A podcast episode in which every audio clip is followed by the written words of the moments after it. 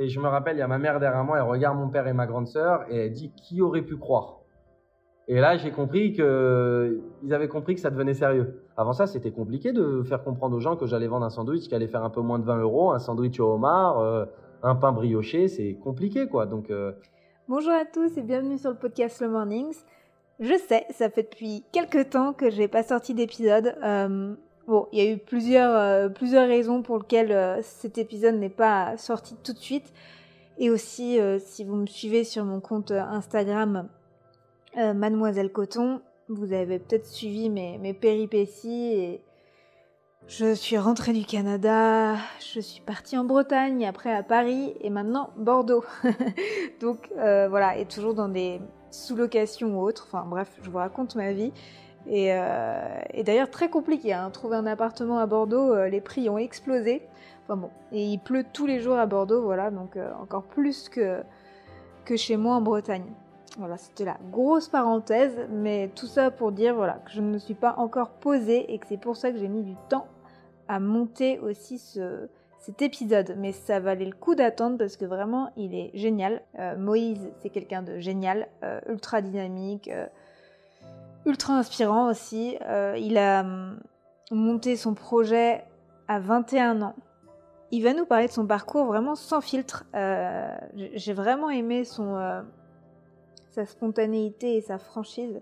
Je ne vous en dis pas plus, mais juste, voilà, Moïse c'est quelqu'un de ultra déterminé, pas mal têtu aussi, mais finalement ça a fait qu'il en est là aujourd'hui.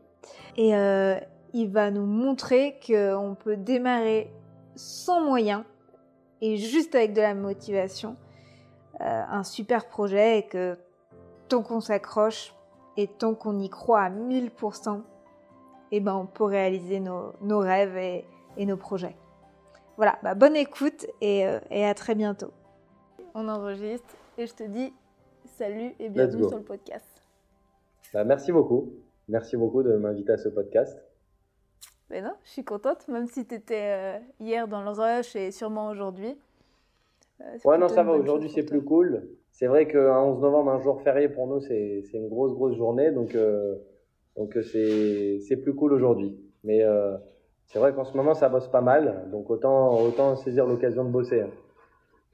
Mais toi, tu bosses euh, toujours, euh, en fait, tu es toujours en scooter, c'est ça? Et tu vas de, entre... euh, Ouais, bah Tes alors différents après, c'est, restaurants? euh, je tourne exactement, je tourne entre les deux restaurants. Donc, il y en a un dans le Marais un Saint-Germain-des-Prés. Donc, il y a juste à traverser la Seine.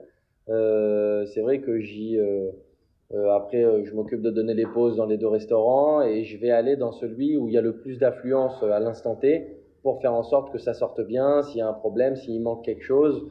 Donc, pour m'adapter, quoi, et adapter le restaurant à la situation.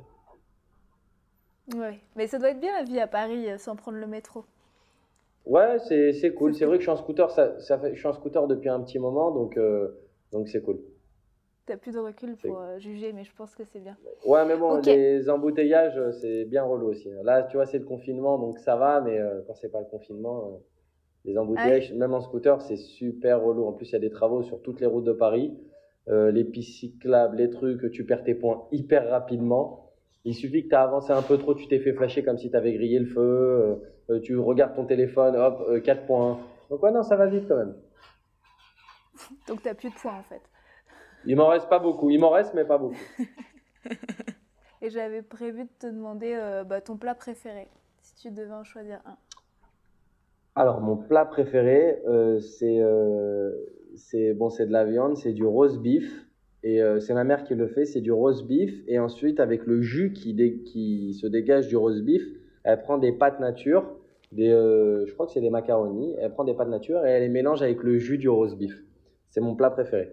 Ok, ça doit être bon. Ouais, quand elle fait ça, euh, c'est excellent. C'est excellent. Sinon, euh, sinon j'aime beaucoup les pâtes. Les pâtes en général, les pâtes à la sauce tomate, les pâtes, euh, les pâtes, c'est ce que je, c'est ce que je préfère. Si demain on partait en pique-nique, qu'est-ce que tu nous ferais? Des sandwichs.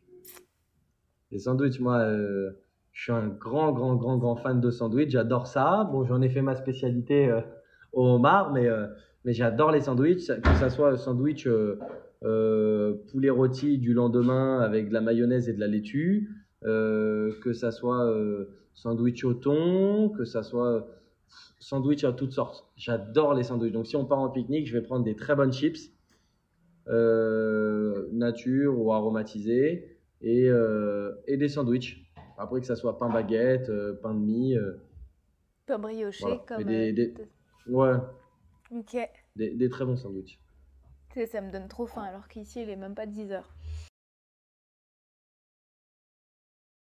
Et la troisième question, on- ton âge, ta taille, euh, d'où tu viens, te, voilà, ton parcours, Alors, j'ai. euh, ton lieu de Alors, euh, ma taille, ben euh, voilà, je m'appelle Moïse Fez, euh, j'ai 25 ans, euh, je, je fais 1m80. Mon parcours, euh, c'est que euh, j'ai grandi dans une, à, à- collé à Paris, à, à- entre Vincennes et Saint-Mandé. J'ai fait, euh, voilà, j'ai eu mes études jusqu'à mon bac euh, là-bas. Ensuite, euh, j'ai fait une école hôtelière, Vatel, euh, à Paris euh, euh, où j'ai eu l'occasion de démarrer euh, la restauration et l'hôtellerie, où j'ai vraiment appris, puisque j'avais zéro expérience dans ça, mais j'ai toujours voulu faire ça.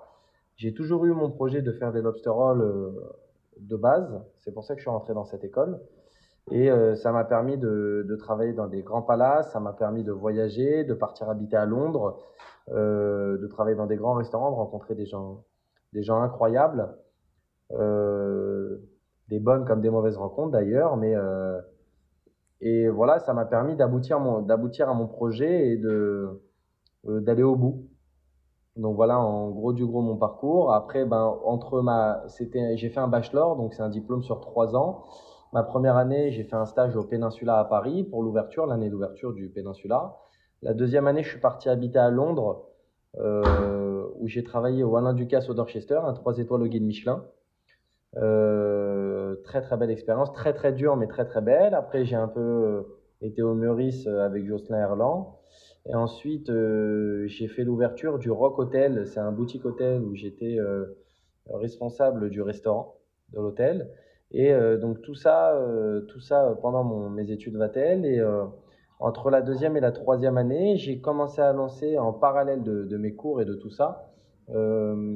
Euh, Homer Lobster, donc à travers des food markets, à travers des petits événements, euh, là où je pouvais le lancer, là où je pouvais faire des essais, là où je pouvais faire goûter, même si je vendais à perte, mais au moins ça me permettait de, ça me permettait de pouvoir euh, faire goûter aux gens et voir si ça plaisait et voir s'il y avait un avenir sur ce, sur ce produit. J'avais vu ouais, que tu avais fait en tout premier un, un peu un pop-up éphémère. Ça, tu le conseilles de le faire? De tester avant bien sûr. Bah, les, les- bah, moi, j'ai démarré sans, sans moyens. Tu sais, euh, l'année dernière, j'avais été, je suis retourné dans mon ancienne école pour, euh, euh, pour un cours d'entrepreneuriat. Et ma première question, c'est qui, qui souhaite entreprendre? Et j'ai vu que personne n'a répondu. Et il y a une personne qui a répondu qui a dit euh, Ouais, mais pour, pour ouvrir un restaurant, il faut de l'argent. Je suis pas d'accord du tout, puisque j'ai démarré euh, sans un euro. J'ai démarré, j'ai fait. euh, ouais, j'ai acheté, euh, acheté du homard à métro. euh, oui, j'avais, j'avais fait des extras, j'avais travaillé, j'avais quand même euh, euh, un petit peu d'argent de côté. Mais quand je dis un petit peu d'argent, j'avais quoi 1000 ou 2000 euros de côté par rapport à mes extras, par rapport aux payes de mes stages que j'avais fait. Euh, et donc j'avais acheté mes brioches, j'avais fait mes essais pour mes brioches, j'avais acheté mes homards et, et j'avais essayé comme ça. Et, euh, et euh, de fil en aiguille, ça a pris. D'événement en événement, j'ai gagné un petit peu d'argent. Euh, euh, de food market en food market, de là, j'ai eu une opportunité euh, grâce au marketing, grâce à la communication, grâce au Facebook et Instagram, euh, de faire un petit peu parler de moi.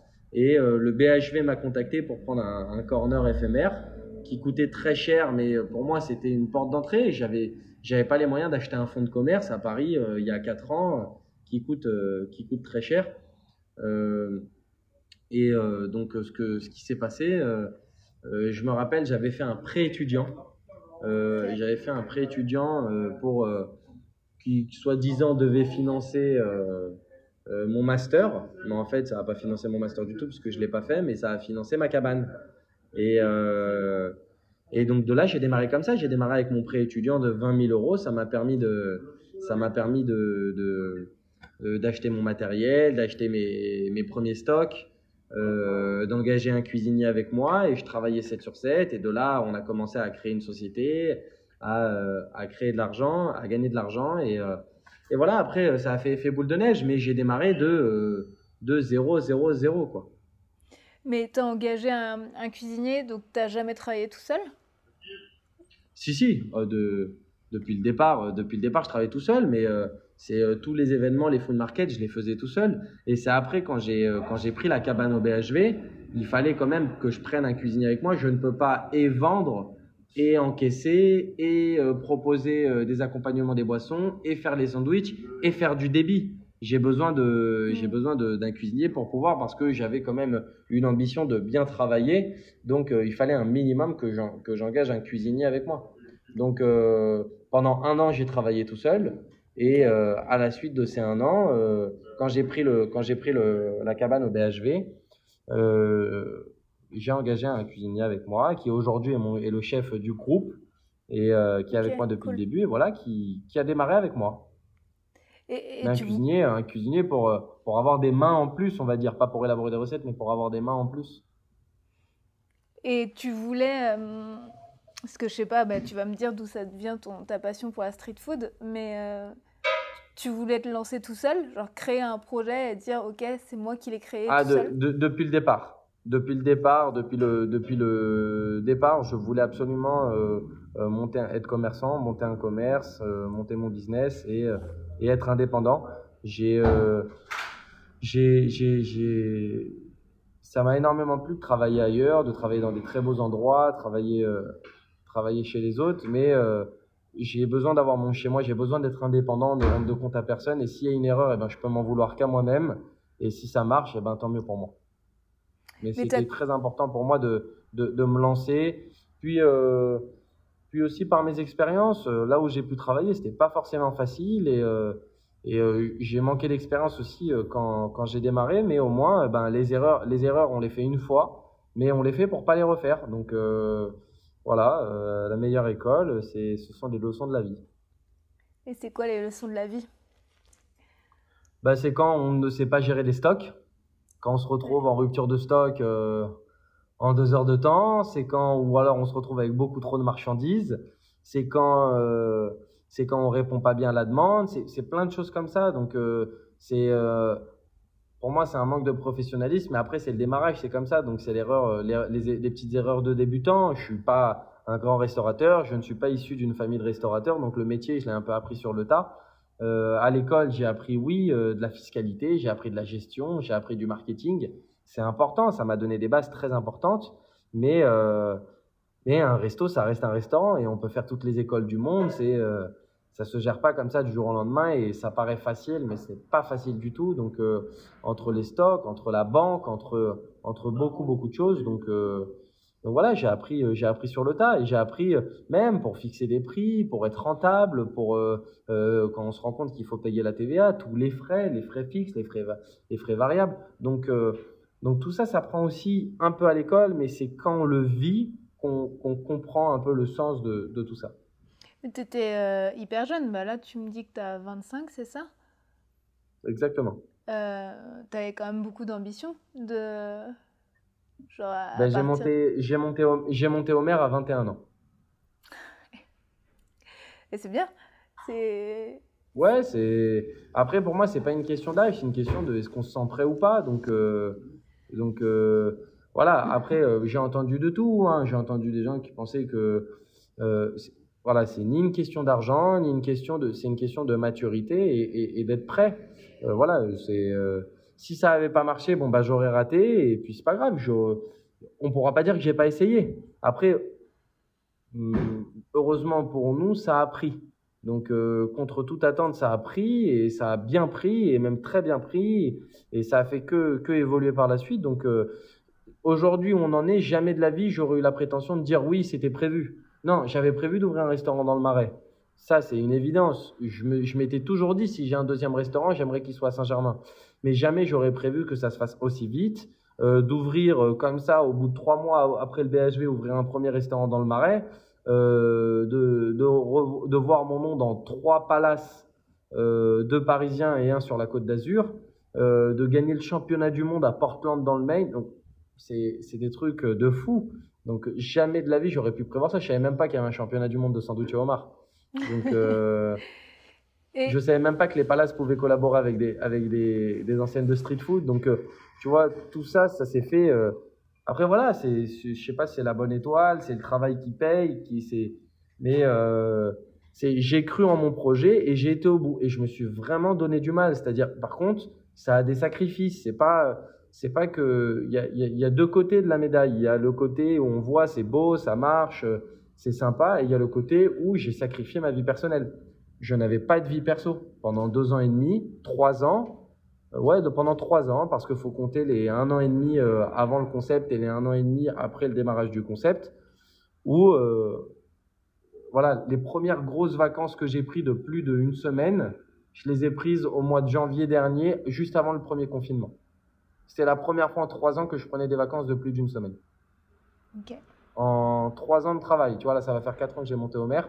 Donc, euh, sinon, je me suis jamais parti plus d'une semaine euh, parce que je pouvais pas trop m'absenter. Donc, euh, donc oui, ça, ça, a des gros sacrifices. Mais après, qu'est-ce qu'on veut dans la vie? Voilà, c'est ça la, la, vraie question. Donc moi, je voulais à tout prix aller au bout de mon projet. Et ben, ça prend tant mieux, ça prend pas tant pis.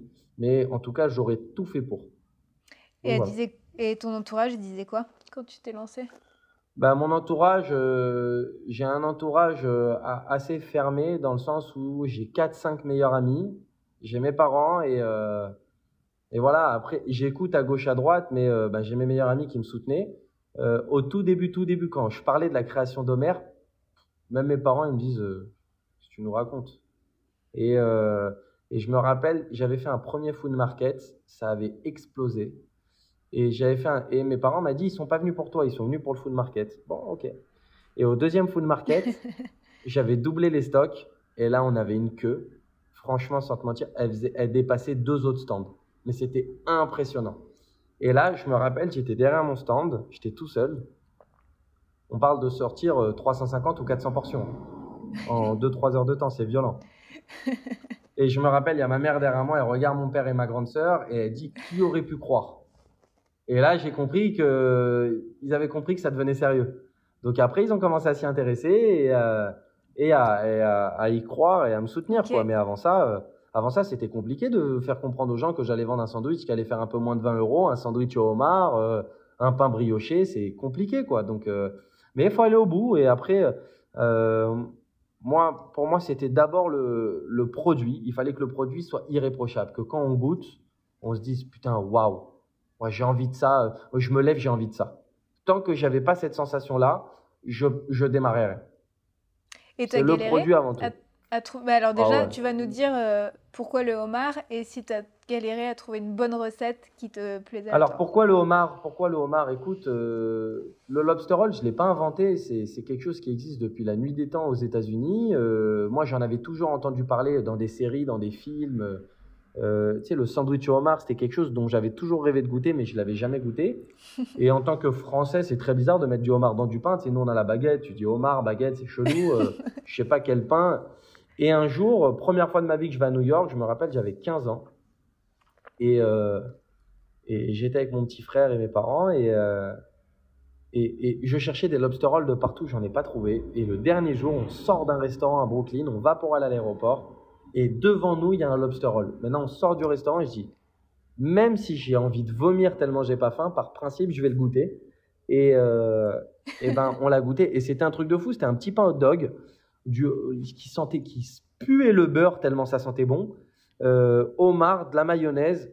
Mais c'était incroyable. Donc j'ai dit, OK, je veux faire des sandwichs au homard. C'est une évidence, ça va cartonner. Et donc j'ai avancé avec cette idée en tête. J'avais 15, ans, donc euh, 15 ans, et, euh, et euh, j'ai toujours avancé avec cette idée. Je voulais quoi qu'il se passe faire un concept de sandwich homard. Et à l'époque. Et après cette, cette idée, cette idée s'est réveillée vraiment euh, lorsque je suis parti habiter à Londres, où j'ai vu que ça cartonnait et je me suis dit ok, c'est, je me suis pas trompé. J'ai toujours voulu faire ça, mais alors c'est sûr que je m'oriente là-dessus. Et le jour où je suis rentré de Londres, bam, je m'y suis mis.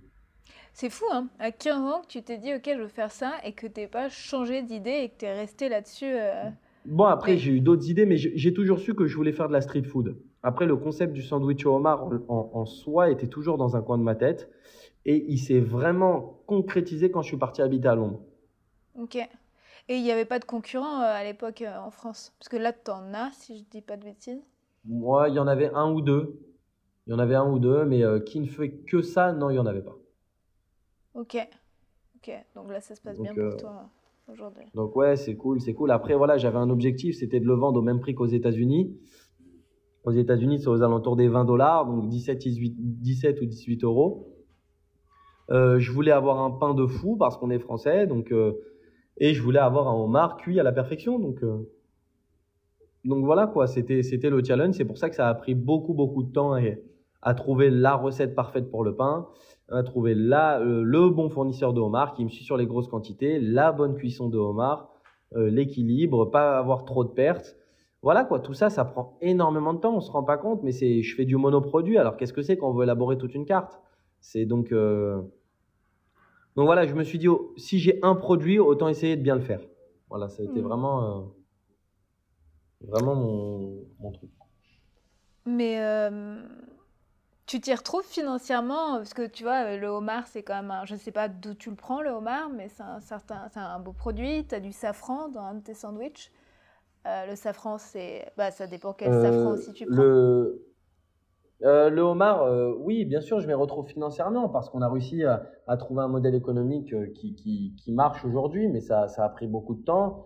Euh, forcément, ça se base sur la quantité, c'est-à-dire moi, j'ai réduit ma marge.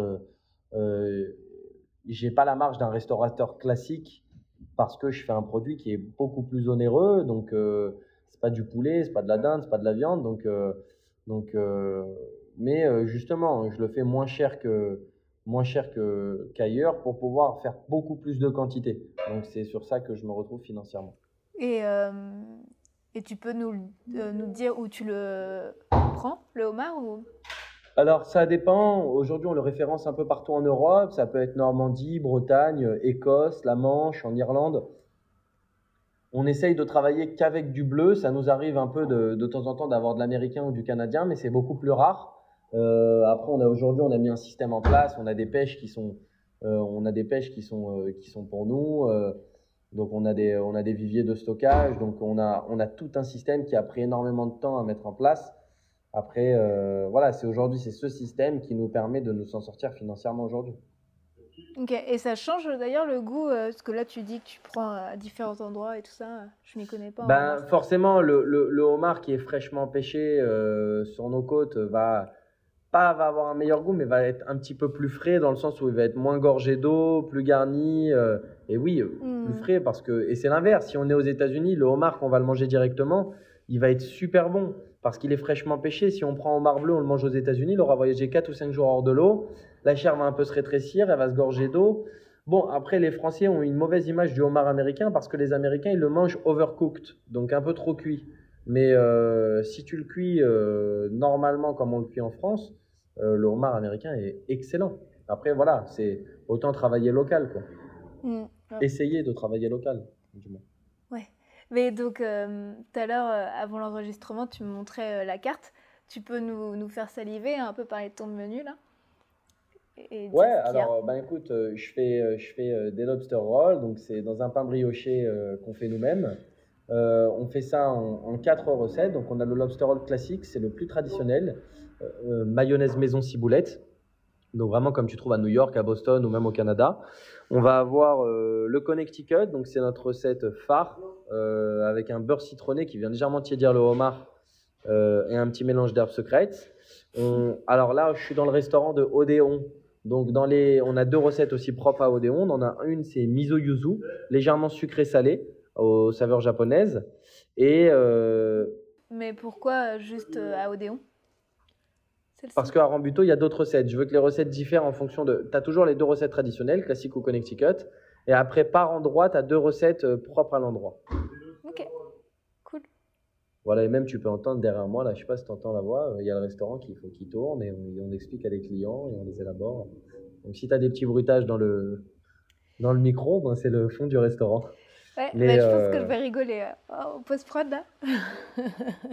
Merci. Et euh, donc bah, t'as- après, tu as l'autre recette miso yuzu, un petit peu sucré-salé.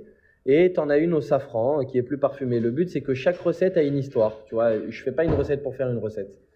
Et à Rambuteau, donc euh, dans le marais, tu as une recette à l'avocat. Donc on mélange l'homard avec un, écrasé d'avocat maison et, Et l'épice Holbeck est une épice euh, américaine qui se vend dans le Maine, qui se mange avec les lobster rolls de base.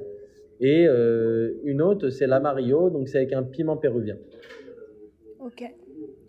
Je pense que je prendrai la miso. Miso yuzu. Ouais, miso yuzu est super bon.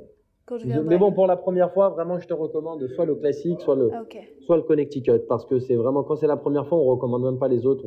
On, on dit goûter au moins le, le traditionnel. Après, ça dépend c'est quoi le goût, si vous êtes plus beurre citron ou maillot, mais, mais voilà.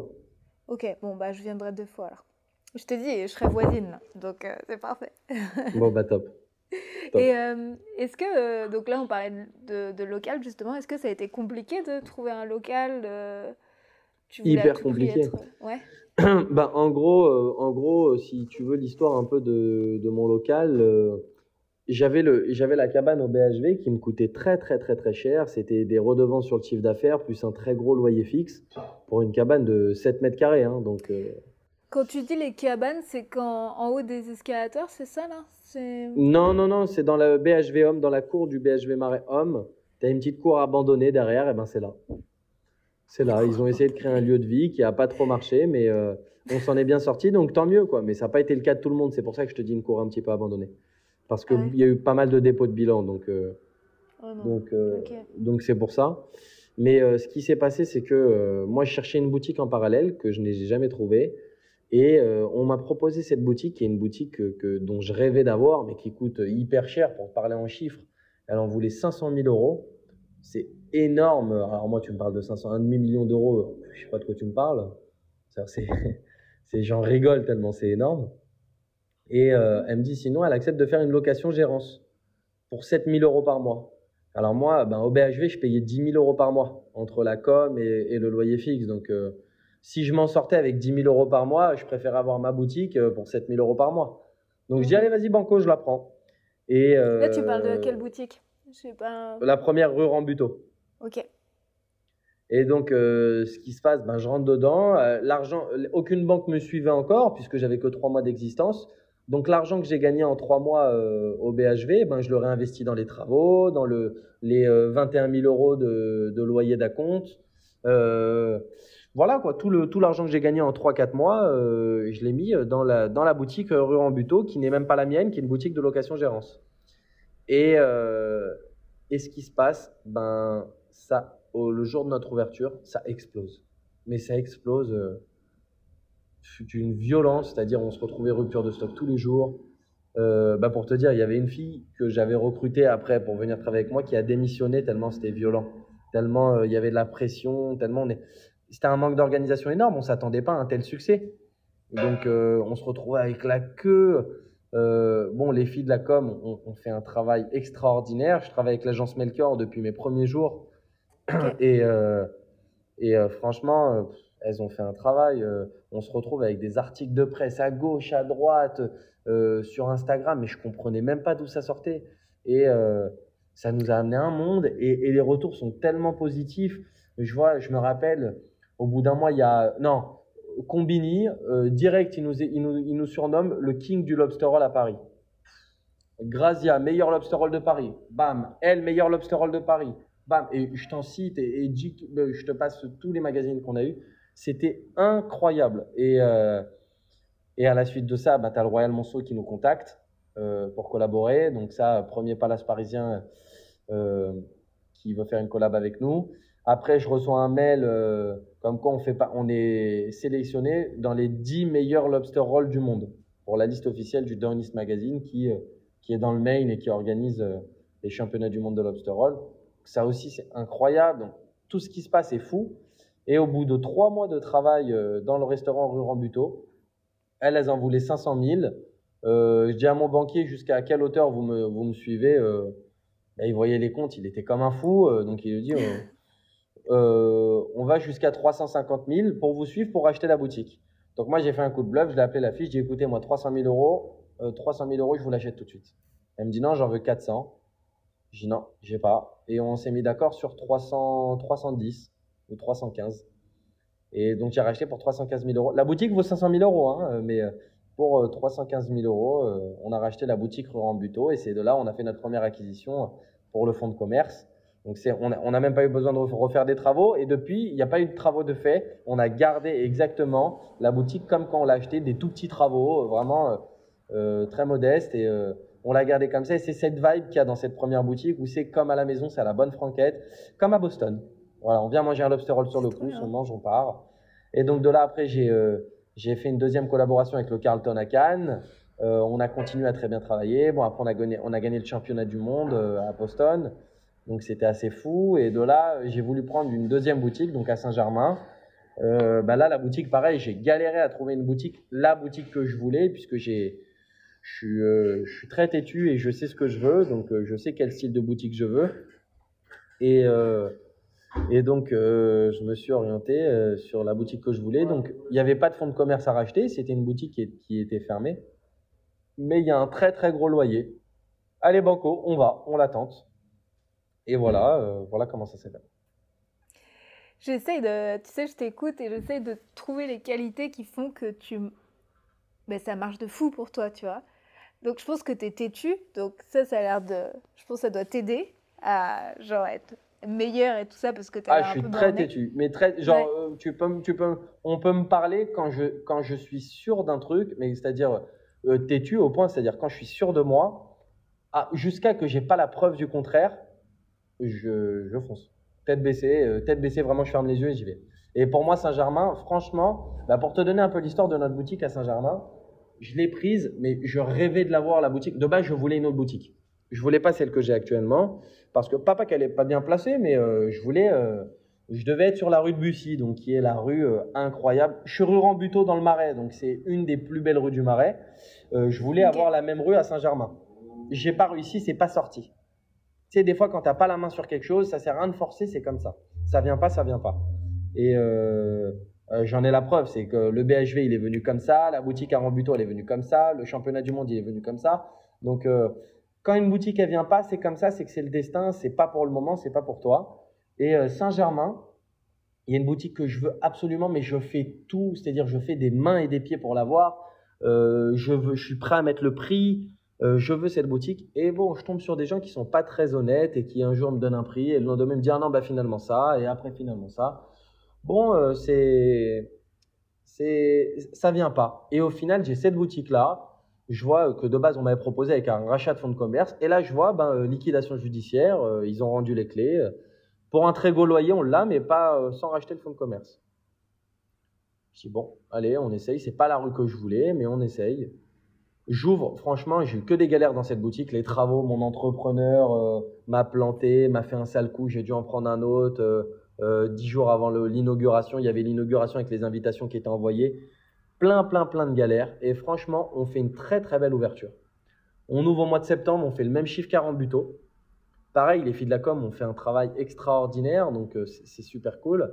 Deuxième mois, octobre, on explose les compteurs. On fait pareil aussi bien qu'à Rambuteau. Je me base par rapport à Rambuteau parce que Rambuteau, c'est un peu une grosse locomotive aujourd'hui. Donc, euh, donc c'est la, la référence. C'est une, une, très belle référence. Et euh, mois de novembre, ben, en France, tu as dû suivre les actualités. Gilets jaunes, grève, voilà, quoi, la guerre, la guerre civile. Donc, euh, on n'a pas, j'ai envie de te dire, j'ai pas forcément ouvert la bonne année, euh, Odéon. Donc, euh, ben, gilet jaune plus grève, surtout que le métro de Odéon est fermé à partir du mois de novembre. Donc là, les, chiffres, ils baissent de 50%, 60%. Je commence à faire des chiffres, à m'arracher la tête. je je perds pas d'argent, mais presque. Je suis à zéro. Donc, je trouve, je suis pas dans l'optique la perte de 60%. Ouais, je suis pas dans l'optique d'ouvrir un restaurant pour la gloire. C'est-à-dire, j'ouvre un restaurant parce que je veux déjà embaucher, je veux avoir des équipes, je veux euh, me créer de la notoriété. Mais aussi, tout ce travail, c'est pour gagner notre vie, quoi. Donc, euh, c'est et c'est pour pouvoir embaucher, créer de l'emploi. Euh, se développer. C'est-à-dire, si demain la deuxième boutique marche, bah, les banques vont nous suivre. Je vais pouvoir développer, créer d'autres concepts, créer, continuer à développer Omer. Si ça marche pas, c'est un énorme fail. Ça veut dire que c'est la boutique de Rambuteau qui marche et c'est la boutique de Rambuteau, c'est tout. C'est la seule référence. Je pourrais pas aller plus loin avec Omer. Donc c'est une, c'est une grosse carte à jouer. Et, et je vois novembre, c'est un mois cata. Le mois de décembre, catastrophique mois de janvier catastrophique, encore une fois, à cause des gilets jaunes et des grèves. C'est-à-dire, il y avait encore moins de monde dans les rues que dans le confinement actuel, pour te dire. Donc, euh, c'est bon, le confinement actuel n'est pas du tout respecté. Mais, euh, mais, c'était, c'était violent tellement, tellement ça faisait peur. Et euh, mois de février, on commence à remonter un peu la pente, on commence à sortir la tête de l'eau, on commence à bien retravailler. Et bam, confinement. Bon, alors là, je me dis, je sais pas comment je vais faire avec Odéon c'est pas un gouffre. On n'en est pas dans le cas où on dit c'est un gouffre, mais euh, c'est un poids. C'est un poids. J'ai fait deux très beaux mois, mais c'est les deux mois d'ouverture. Donc moi, je faut, faut être réaliste. Quand quelque chose va pas, faut se le prendre en pleine tête. Faut pas tourner autour du pot. Et je me dis bon bah écoute, c'est les deux mois d'ouverture, mais les gens vont à Rambuteau. Rambuteau ne désemplit pas, augmente. C'est impressionnant. Rambuteau ne fait qu'augmenter. Je me dis putain, j'ai pas fait toute cette com pour que Rambuteau explose et euh, et je vois le référencement Google se fait très mal pour Odéon. Bon. Et eh ben, le confinement euh, commence. Les deux premières semaines, je suis fermé dans les deux. Je sors pas de chez moi. La troisième semaine, je commence un peu à bouillir, donc euh, je suis un peu, je suis un peu comme ça. Je peux pas trop rester en place, donc je vais dans les restaurants tous les jours. Je vais allumer, je mets un peu de musique, je nettoie la poussière. Et, et un jour, en roulant, je vois y a un sushi dans le marais qui est ouvert il a 90 livreurs devant chez lui à chaque service. Je dis, pas, attends, on est fous, nous, pourquoi j'essaye pas Deliveroo on est, mais on parle de ça, on est troisième semaine de confinement, hein. c'est-à-dire euh, à l'époque, c'est vraiment le premier confinement où tu sais, on te dit, on, as, 1500 morts par jour, ça fait vraiment peur et tout. Donc, euh, donc j'appelle Adèle, qui est ma responsable, la responsable du, du groupe aujourd'hui. Je dis, écoute Adèle, est-ce que tu as envie de reprendre? Elle me dit, ouais, j'ai pas peur, je mets le masque. Je dis, ok, écoute, regarde, je te mets toute seule à Rambuteau. Euh, moi, je vais me mettre tout seul à Odéon. On allume la tablette Deliveroo. Ça marche, ça marche, ça marche pas, euh, ça marche pas, mais au moins on essaye. On a, on a nos productions de homard, donc j'ai du homard. Ma brioche, euh, je fais lancer la production et, et le reste, c'est cool, quoi. C'est, je fais que les lobster rolls. Elle me dit, allez, vas-y, on essaye. Eh ben, je peux te dire, c'était violent. Et ben depuis le confinement, Odéon, euh, a euh, redoré son blason. Et c'est là où je me suis rendu compte que je ne me suis pas trompé sur l'emplacement, je ne me suis pas trompé sur la boutique, je ne me suis pas trompé sur l'investissement parce que Odéon s'est mis à, cartonner, euh, cartonner aussi bien que Rambuteau. Il y a des petits écarts entre les deux. Mais grâce à Deliveroo, grâce au takeaway, grâce à la communication on a passé la crise de la grève et des gilets jaunes. Donc là, les gens se sont mis à venir d'eux-mêmes euh, et on fait des, scores magnifiques. Donc, euh, et je vois que ça plaît autant. Et les gens, les gens de Rambuteau veulent aller à celui d'Odéon pour goûter les nouvelles recettes. Donc, le plan que j'avais mis en, marche a pris un peu plus tard que prévu, mais a pris. Donc, c'est là où aussi on sait que pour un restaurant, il faut laisser un an complet pour voir comment ça prend. Et là, on voit qu'on fait des scores extraordinaire à Odéon, aussi bien, voire mieux qu'à Rambuteau. Donc, euh, donc je suis hyper fier, hyper content de ce restaurant. Je suis, je suis rassuré de ne, de ne pas m'être planté. Euh, ben maintenant, c'est euh, le plus dur pour un restaurateur, c'est de durer. Donc, c'est de, de, continuer, continuer à, à, garder la ligne, à, à, faire plaisir aux clients, à garder la qualité, à, voilà, après, malheureusement, on ne peut pas plaire à tout le monde. Des fois, il y a des bons jours, des fois, il y a des mauvais jours. J'espère qu'il y a plus de bons jours que de mauvais jours. Maintenant, euh, maintenant voilà, voilà, on se tape, on se tape au quotidien pour, euh, pour faire en sorte que ça plaise à un maximum de personnes. Mais voilà un peu l'histoire des locaux et, de Odéon. Mais donc, tu dis que Odéon, donc maintenant, je suppose que Google euh, l'a bien référencé. tu as juste à taper Homer, tu as juste à taper Homer et tu as les deux qui sortent. Et je l'ai fait hier. Et c'est pour ça que j'ai vu euh, que tu étais à, Odéon. Et, euh, mais donc ça, c'est parti du bah, juste de Deliveroo. Eh ben, euh, écoute, en Odéon, il a explosé. En fait, quand j'ai quand j'ai réouvert pendant le confinement, c'est parti sur Deliveroo. On a été le premier restaurant de street food à réouvrir.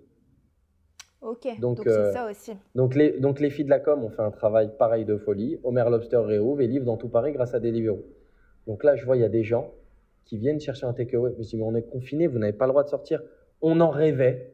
Des gens, ils venaient de Neuilly, de, de Charenton, de Montrouge, de, de, partout, de, Courbevoie. Mais impressionnant. De ici les Moulineaux pour venir manger des lobster rolls. Donc c'est fou comment les gens, euh, comment les gens se sont donnés, sont ont joué le jeu. Et, et au bout d'une semaine de réouverture, ce qui a vraiment lancé, alors déjà pendant le confinement, j'avais lancé ma recette du tuna belt qui a explosé les scores d'audience. Elle a été reprise ensuite par le magazine Elle, qui a pété les scores.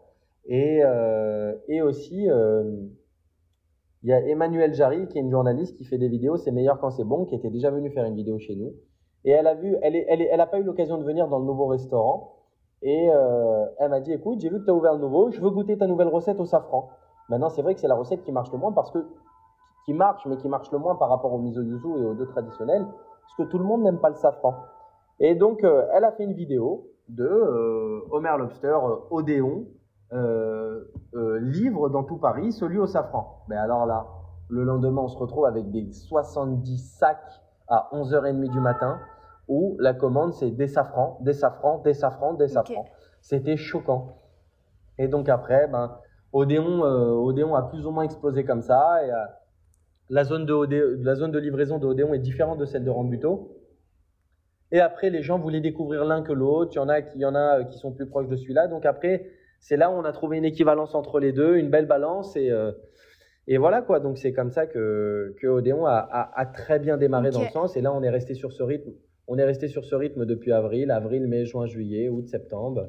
Et là, bah, ils ont annoncé confinement. Nous, on n'a pas fermé. On continue de travailler toujours autant. Donc euh, on s'adapte à la situation. Forcément, notre offre est légèrement différente, mais euh, on essaye de pas trop changer et de, plaire à un maximum de monde.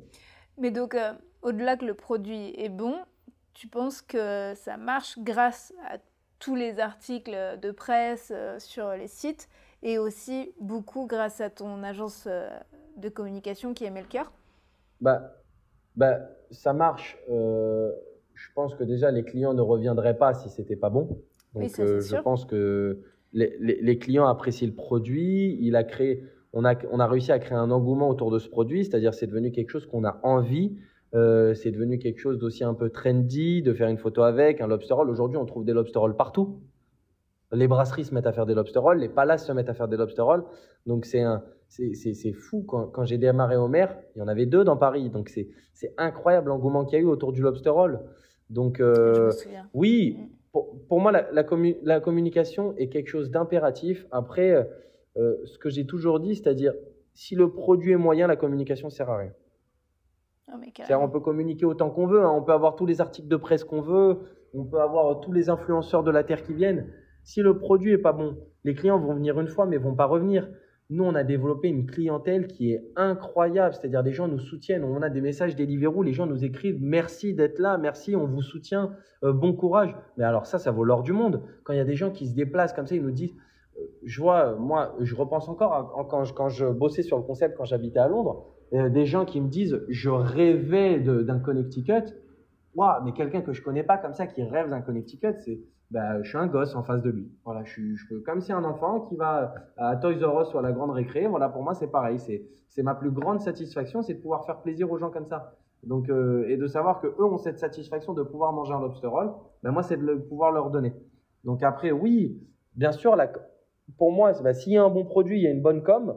Il n'y a pas de, il y a pas de secret. C'est, c'est, c'est la recette. C'est la recette pour que ça marche. Après, euh, voilà, il y a un énorme travail sur le produit, il y a un énorme travail sur le service.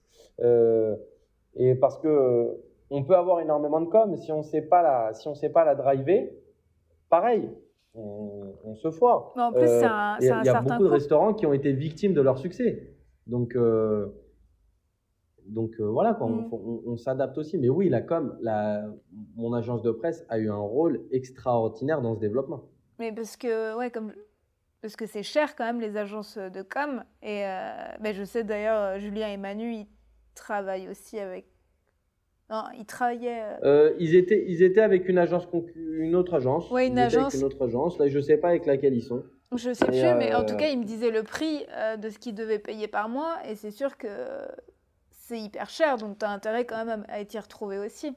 Et pouvoir te permettre euh, de payer quelqu'un et de ne pas gérer toi-même les réseaux sociaux. Est-ce que toi, tu as géré les bah réseaux sociaux tout seul au début?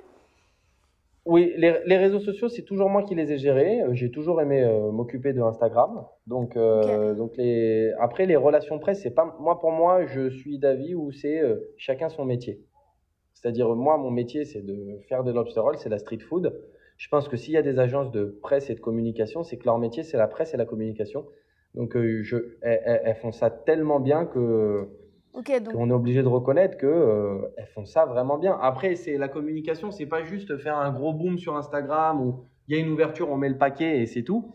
C'est, on, ne se rend pas compte que c'est du long terme. C'est-à-dire, moi, moi, je veux pas faire un, un, truc éphémère. Je veux pas, euh, voilà, avoir un restaurant un peu à la mode et euh, on connaît tous la mode. C'est, ça va, ça vient.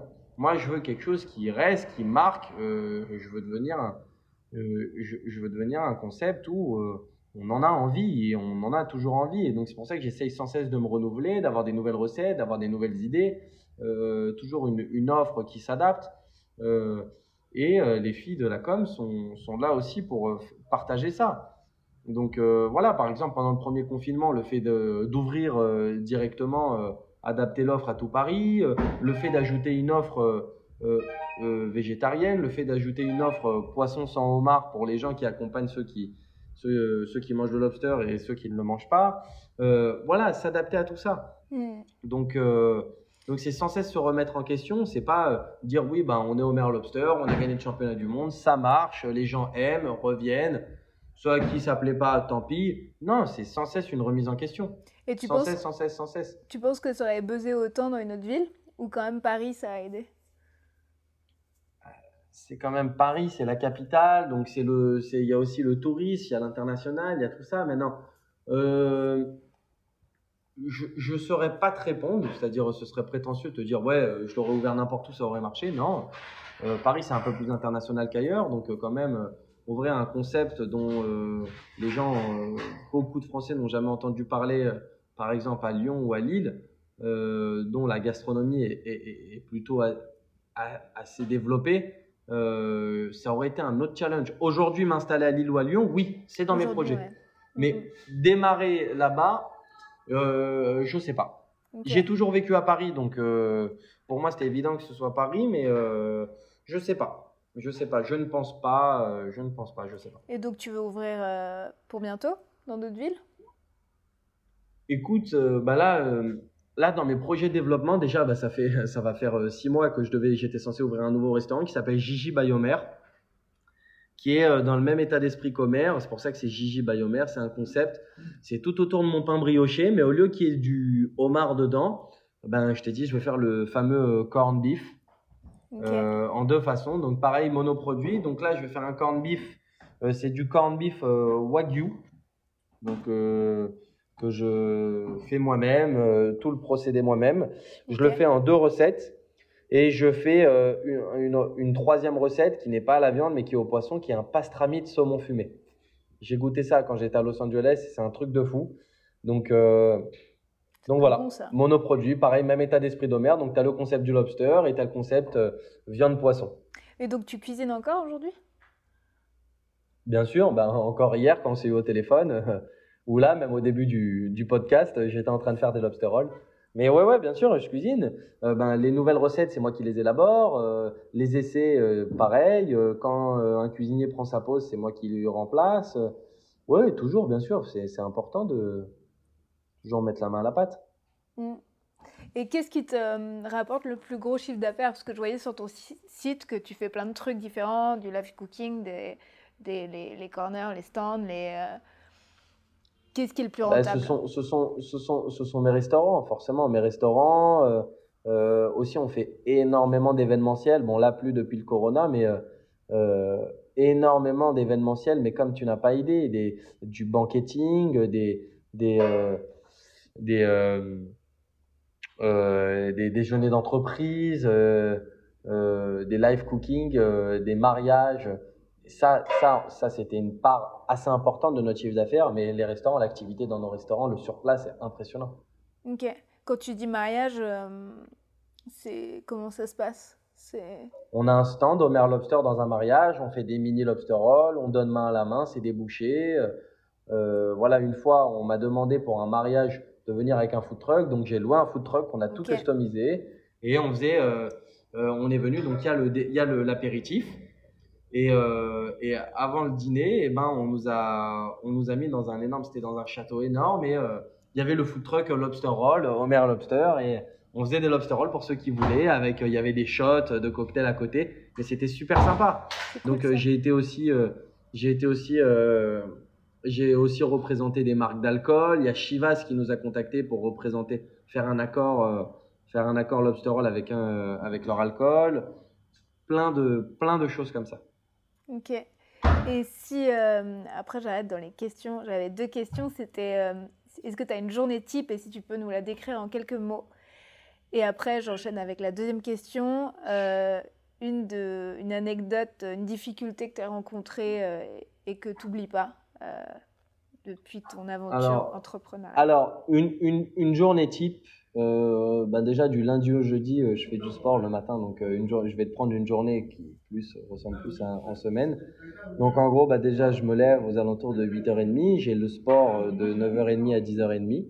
Donc quoi qu'il se passe, c'est impératif de faire du sport.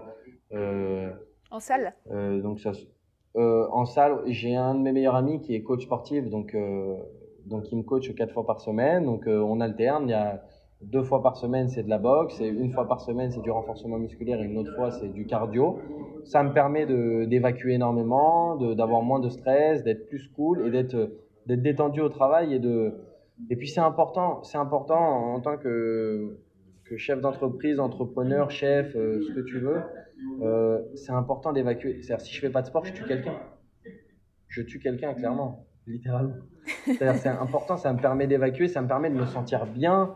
Euh, je le fais même pas pour perdre du poids, c'est je le fais pour, pour, pour, me sentir bien. Donc déjà, ben, démarrer la journée par, euh, par du sport. Euh, ensuite, ben, euh, vers 11h, 11h, 11h30, j'arrive dans un des deux restos. Ça dépend en fonction du personnel qu'il y a dans les deux. voir si on a bientôt reçu, si les mises en place sont bien faites, si on est prêt pour démarrer le service. En général, je démarre un service dans l'un des deux restaurants. Euh, voilà, après, je m'occupe de donner la pause euh, dans un restaurant. Ensuite, euh, direct après, je vais dans l'autre restaurant donner la pause, leur pause aussi. Et après, je m'occupe de voir avec Adèle, faire un point sur la semaine, organiser les plannings, organiser les commandes, euh, voir les projets, les nouvelles offres, euh, les choses à améliorer. Euh, il y, a toujours, y a toujours des choses à améliorer, que ce soit dans les recettes, que ce soit le site internet, que ce soit la communication, que ce soit l'organisation, que ce soit les plannings, que ce soit le personnel, faire des rendez-vous. J'en profite mes après-midi pour faire des rendez-vous avec les fournisseurs. voilà, essayer d'avoir des nouvelles idées. en ce moment, je, pense, je passe énormément de temps à penser à mon nouveau concept, à le développer, à être sûr de l'offre. Euh, à faire des essais. Donc, euh, donc voilà mes journées types. Et en général, ben, s'il me manque pas du personnel, je finis ma journée aux alentours de 19h, 19h30. Euh, J'en profite après, ben, le soir. En, vrai, je, je finis jamais de travailler parce que ben, quand je vais au restaurant, je vais penser au travail. Euh, quand je rentre chez moi, je vais penser à si j'ai bien tout fait. Donc, je pense toujours au travail. Après, c'est. Il y a toujours une part de plaisir quand je vais au restaurant je vais toujours prendre du plaisir à aller au restaurant, mais je vais toujours penser travail. Je vais rentrer chez moi, je vais me reposer. Si je me, j'éteins pas mon téléphone, je me mets devant, euh, pas devant un film, quelque chose, il y a une, toujours une, une pensée travail. Donc, euh, donc, ton téléphone, donc voilà. Euh. Donc, ouais, si, si je décide de me reposer, de couper, j'éteins mon téléphone. C'est, je le mets en mode avion et, et, je reste tranquille. Et sinon, ben, je fais le service du soir. S'il y a besoin, s'il faut, je fais le service du soir. Et ce Il y a la formation d'un nouveau. Tu, tu, parce que déjà, il faut être hyper organisé. Bah, moi, je t'écoute, je serais pas douée euh, dans ton métier. je pense qu'il y a trop de choses à penser. Et tu l'as depuis combien de temps ce rythme? Parce qu'au début, tu as commencé tout seul. Bah, je suppose que tu ne pouvais pas terminer. Euh, depuis que j'ai 15 ans. Alors, déjà, je travaille 7 sur 7. Ok. C'est-à-dire, il y a pas. J'ai pas de jour de repos euh, fixe. C'est s'il y a un jour, je me sens vraiment fatigué, je décide que demain, je vais pas travailler. J'organise, je mets tout mon personnel full sur une journée type et je, je décide qu'il me faut une journée pour me reposer. C'est très rare, mais je vais tout, à partir du moment où je suis sur Paris, c'est impératif que je passe dans les deux restaurants. Même si je donne pas forcément les pauses, c'est impératif que j'y passe. C'est mmh. comme ça, c'est plus fort que moi, je suis obligé d'y passer. Pour montrer qu'avec de présence, euh, et voilà, pour, que, pour être sûr que tout roule, quoi, et que tout se passe bien, qu'il n'y ait pas de problème en interne. Des fois, il y a toujours des, des malentendus, des trucs, des, des, petits problèmes de rien à gérer. Donc, euh, donc euh, voilà, s'il faut me prendre une journée, je me prends une journée. Après, des fois, il y a des journées qui sont beaucoup plus courtes que d'autres. Par exemple, le dimanche, je pas m'amuser à faire 15 000 rendez-vous, j'ai pas de sport. Le dimanche, c'est plus à la cool. Et je fais un 14h, je pars à 18h, 19h. Donc c'est et le dimanche soir en général, je me prends je me prends une soirée pour me détendre. Le dimanche euh, matin, je me fais aussi à la cool. Après, toujours le dimanche matin, j'en profite pour faire mes chiffres de la semaine, ma petite compta. Donc voilà quoi. Je après j'ai ce rythme depuis toujours, puisque avant avant Homer, j'ai toujours moi depuis que j'ai l'âge de 15 ans, j'ai toujours travaillé. Donc euh, je travaillais les week-ends en parallèle des cours, en extra après les cours. Donc j'ai toujours eu ce rythme où il fallait que je sois très actif tout le temps. Et donc tu n'as pas de place pour une pour une copine là-dedans? Pas de place pour une copine, euh, c'est compliqué. C'est compliqué dans le sens où, bon, après, d'un autre côté, je suis jeune, donc euh, je me prends pas la tête. Mais, euh, ouais, je me prends pas la tête, on va dire. Mais après, on, peut toujours on peut toujours trouver le temps. Mais c'est vrai que ma priorité ces 3-4 dernières années était et, et euh, je sais pas pourquoi je parle au passé, et, le travail, et mon développement, et surtout que voilà, faut battre le fer tant qu'il est chaud. Donc euh, ça travaille, autant en profiter. On ne sait pas de quoi il fait demain. Malheureusement, la street food c'est c'est une période de vague, donc euh, donc autant autant profiter de ce qui m'arrive, autant profiter de ce qui se passe, et euh, et voilà, on verra de quoi il fait demain. Maintenant, demain demain je rencontre quelqu'un, pourquoi pas quoi. Donc voilà. Donc en fait, si on a des femmes intéressées qui écoutent le podcast, elles pourront t'écrire euh, en message privé sur Instagram. Bien sûr, avec plaisir. Euh, donc oui, est-ce que tu as euh, des anecdotes, une anecdote en particulier à, nous raconter? Des, anecdotes de galère? Alors déjà, la, la, première qui me vient, qui me vient à l'idée, c'est quand j'ai voulu créer la société. Homer Lobster. donc écoute, je venais de finir, je venais d'avoir mon bachelor je faisais les full market. Alors moi de base, avant de prendre le BHV, je travaillais, euh, j'avais, j'avais créé une, pas créé une fausse société, mais euh, je travaillais sous une société fictive. J'avais pas de société, donc j'avais donné un faux, un, faux numéro de compte, un faux tout. Je, je voulais euh, tous les événements que je faisais, c'était de l'espèce. j'avais pas de compte, j'acceptais, j'acceptais pas de carte de crédit. je donnais un faux numéro de numéro de cabis. Tout était faux. Voilà, tout est, rien n'était vrai, tout était faux. Et mais parce que je ne savais pas créer une société, je ne sais même pas comment on en crée une. Aujourd'hui, je demande, voilà, pour créer une société, j'appelle mon comptable, mon avocat, on crée une société, ça coûte tant, très bien, allez, on la crée. Mais au début, quand tu n'as ni comptable, ni avocat, ni contact, ni rien du tout, euh, et le BHV, ben pour démarrer au BHV, il fallait créer une société. Et là, le problème en France se passe, c'est-à-dire, pour créer une société, il te faut un compte bancaire pro. Pour ouvrir un compte bancaire pro, il faut un cabis. Donc, euh, avoir une, société de créer. Donc, j'appelle, un comptable pour créer une société. Euh, il me dit d'accord, il faut que tu me donnes ton, ton numéro de compte pro pour pouvoir créer, euh, pour pouvoir créer la société et que tu aies un cabis. Très bien, ben, je prends rendez-vous à la banque. Je vais voir la banque. Je dis bonjour, j'aimerais créer un compte pro pour, pour créer une société. Il me dit très bien, quel est votre numéro de, de cabis, s'il vous plaît? Ben, il y a un problème. Si vous, vous me demandez ce qu'il me demande lui, ça va être compliqué. Euh. Donc euh, très très très très compliqué. Tellement de pression, tellement de tellement c'était dur à réaliser pour quelqu'un qui n'y connaît rien que je me suis dit je vais laisser tomber Homer. Vraiment, vraiment je me suis dit je vais laisser tomber Homer. Et euh, la deuxième anecdote très dure, enfin hard, c'est des anecdotes voilà, c'est quand j'ai ouvert Homer Odéon, mon entrepreneur que j'avais pris m'a un peu arnaqué. Il m'a laissé les deux derniers jours, ben, le, dernier jour, enfin les deux, même les deux dernières semaines, mais en gros dans la merde. Si, euh, si je te montre la gueule du restaurant le jour de l'inauguration, le matin, tu me dis c'est pas possible, t'as pas pu accueillir les gens comme ça dans ce contexte-là le soir. J'ai tout camouflé. Mais c'était une catastrophe. Et en plus, on recevait des gens importants, entre journalistes, grands chefs. Euh... Mais bon, la cuisine était opérationnelle, donc c'est ce qui est le plus important. Les gens ont pu manger des lobster rolls, donc c'est cool. Mais je me rappelle, mais je me rappelle, il y a eu, il eu Benjamin Brial, le chef du Lutetia, il y a eu Stéphanie Lequelec, il y a eu, euh, euh, il y avait, euh, il y avait mes fournisseurs, il y avait, bon, il y avait pas mal d'autres chefs. Il y avait Rémi Bérère, le chef du rock avec qui j'ai travaillé. Il y avait des gens avec qui je bossais chez Ducasse. J'étais gêné de les recevoir. Le bois, il était même pas verni. Euh, c'était une catastrophe. Il n'y avait pas de banc, il n'y avait pas de chaise, il n'y avait pas de miroir, il n'y avait pas de carrelage. Mais c'était une catastrophe. Je peux pas te dire plus qu'une catastrophe. C'était une catastrophe. Il y avait que l'autre, la machine à toaster et le frigo pour pouvoir faire les sandwichs. Mais on l'a fait parce que j'ai donné une date et moi je me tiens à cette date. Et bon, on a réussi à camoufler, on a démarré comme ça. Après, un autre entrepreneur est venu travailler de nuit. Euh. mais voilà, les deux grosses, grosses, grosses anecdotes qui ont été compliquées pour moi dans le moment où je me dis, j'ai envie de baisser les bras. C'est le, c'est ces deux anecdotes-là. J'ai l'impression que quand, quand on se lance, euh, rien n'est parfait. Et, voilà. Et finalement, tu vois, tout, tout s'est bien passé avec du bois verni ou sans. et, euh, et en belle anecdote, euh, dans tes meilleurs souvenirs, est-ce que, est que tu en as un en particulier? Je t'ai dit, bah alors en anecdote, la plus belle expérience humaine que j'ai eue dans ma vie, ça a été de pouvoir euh, faire les championnats du monde de sandwich au. C'est-à-dire, je me suis retrouvé, faut, faut savoir que, bah pareil, moi, j'aime, on va dire, on va croire que j'aime bien les galères, genre, mais euh, il m'en est arrivé pas mal. Euh, mais à mon avis, dans la vie, si tu peux pas aller loin si t'as pas connu des belles galères. Donc, ça a été de vivre le championnat du monde où je me suis retrouvé avec mon père et mon meilleur ami à Portland, dans le Maine. C'est-à-dire, tu peux pas faire plus profond que cette profondeur des États-Unis, tellement c'est loin. Euh, c'est au milieu de nulle part. Et, euh, et on se retrouve là-bas. On va pour partir à Boston. Le vol pour Boston est annulé. J'ai les brioches dans mes valises. C'est complètement illégal. Euh, j'ai mes couteaux. J'en ai envoyé d'autres par UPS. au final, on prend un vol pour Détroit. On prend un bus, un truc, un changement.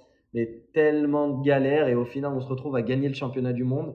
Ça, pour moi, ça a été la meilleure anecdote. Et après, la plus grande satisfaction dans mon travail, c'est, je te dis, c'est de voir les clients revenir. C'est-à-dire d'avoir une clientèle que j'ai des gens qui me disent bonjour, comment allez-vous aujourd'hui? C'est-à-dire des gens qui ont l'habitude de venir ou des gens qui me disent on en rêvait.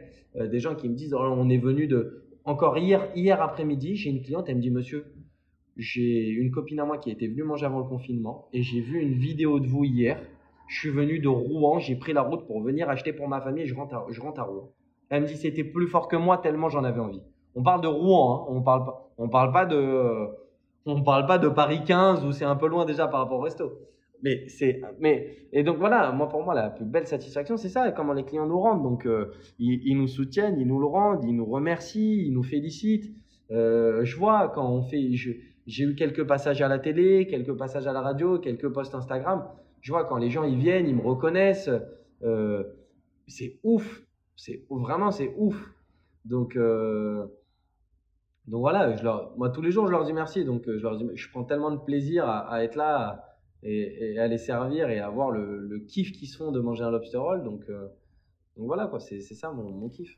Bah, c'est certain que tu l'as entièrement mérité qu'on te dise tout ça, que les gens se déplacent d'aussi loin pour goûter, pour goûter tes réalisations. Mais voilà, après, c'est complètement mérité et oui, tu le mérites euh, à 100%. Bah, merci beaucoup. Bah, après, bon, encore une fois, c'est beaucoup, beaucoup, beaucoup, beaucoup de travail qu'on ne voit pas forcément. Tu vois, j'ai énormément de demandes de franchise, de développement, de, de, collaboration, de trucs. Mais c'est-à-dire, plusieurs fois, j'ai entendu Oh là là, c'est facile, regarde, c'est juste toaster le pain, faire le homard et, euh, et hop, et ça y est, c'est parti, c'est servi en une minute. Mais il y a tellement de travail derrière, c'est-à-dire, mais comme on n'imagine pas. Ah, déjà, on, ne se rend pas compte que j'ai mis deux ans à, mettre au point un pain brioché comme ça. Voilà, tu vois, il arrive, il arrive dans le sachet. Euh, tu vois, il arrive dans le sachet comme ça. Euh, il est tout chaud. Euh, on se rend pas compte. On se rend pas compte la cuisson du homard, les accords, les, les, assaisonnements pour que tout le monde soit satisfait. On se rend pas compte de tout ça, du travail qu'il y a derrière pour pouvoir servir un client en une minute, que ça soit excellent et et, que et qu'il passe un bon moment et qu'on le reçoive dans de bonnes conditions et qu'on lui donne un vrai service parce que c'est pas juste bonjour vous voulez quoi? C'est on lui raconte une histoire on veut lui faire vivre une expérience. Donc c'est tout ça qui rentre en jeu aussi. C'est pas juste un restaurant c'est 50% la nourriture 50% le service et l'expérience. Donc quelqu'un qui vient chez nous oui c'est de la street food oui ça va vite. Oui on va pas s'attabler 4 heures. Mais par contre on va venir on va passer 20 minutes 30 minutes mais on va y vivre une expérience. C'est le but c'est de se sentir comme à Boston. Donc euh, donc ça aussi, c'est très important si on est là pour raconter une histoire. Donc, euh, donc euh, c'est ce qu'on cherche. Il y a du takeaway ou pas.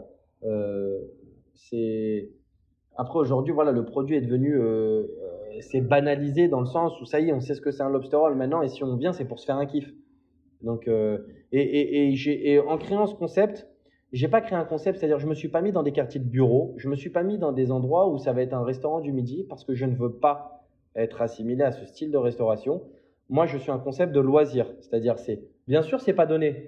Mais euh, je fais pas, je fais pas du poulet, je fais du homard. Euh, c'est-à-dire, si c'est à ce prix-là, c'est par rapport au prix de la matière première. Mais euh, c'est-à-dire, les gens qui viennent manger chez moi, de base, on mange du homard à Noël. Donc, c'est pour se faire plaisir. Donc, moi, c'est un concept où on vient se faire plaisir. C'est, on vient manger ici parce qu'on a envie de se faire plaisir. C'est pas, tiens, je vais manger un lobster roll ou une salade. Non, si on vient manger un lobster roll parce qu'on a envie de se faire kiffer. C'est une vingtaine d'euros, mais on vient passer un bon moment. Il y a un mood sympathique et on vient manger quelque chose de bon et qui nous plaît. Euh, D'ailleurs, je suppose que malgré que ça soit une, une cuisine euh, plaisir, comme tu dis, euh, je suppose qu'il y a des clients réguliers.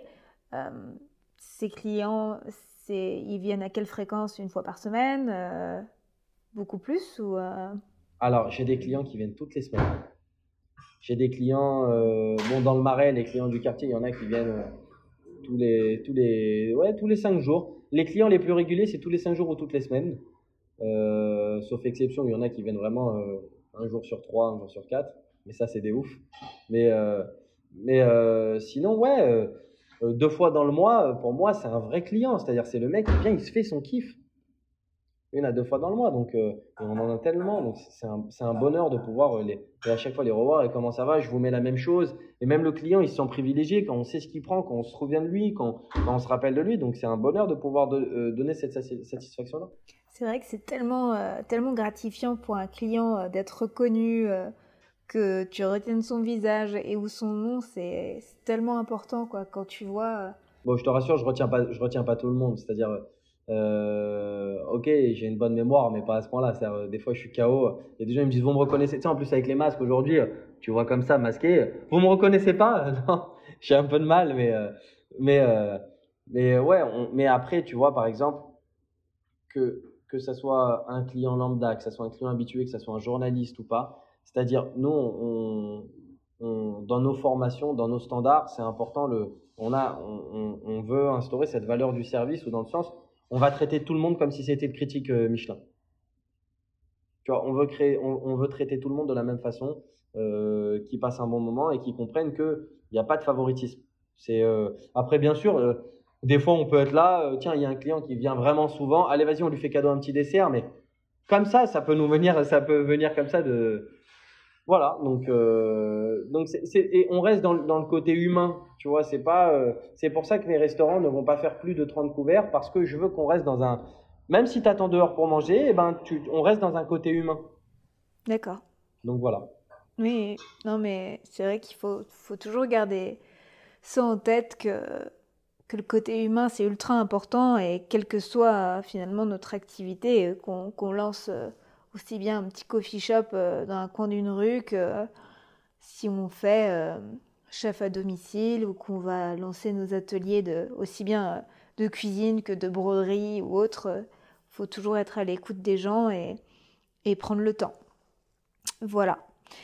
Bon, peut-être qu'on va en arrêter là.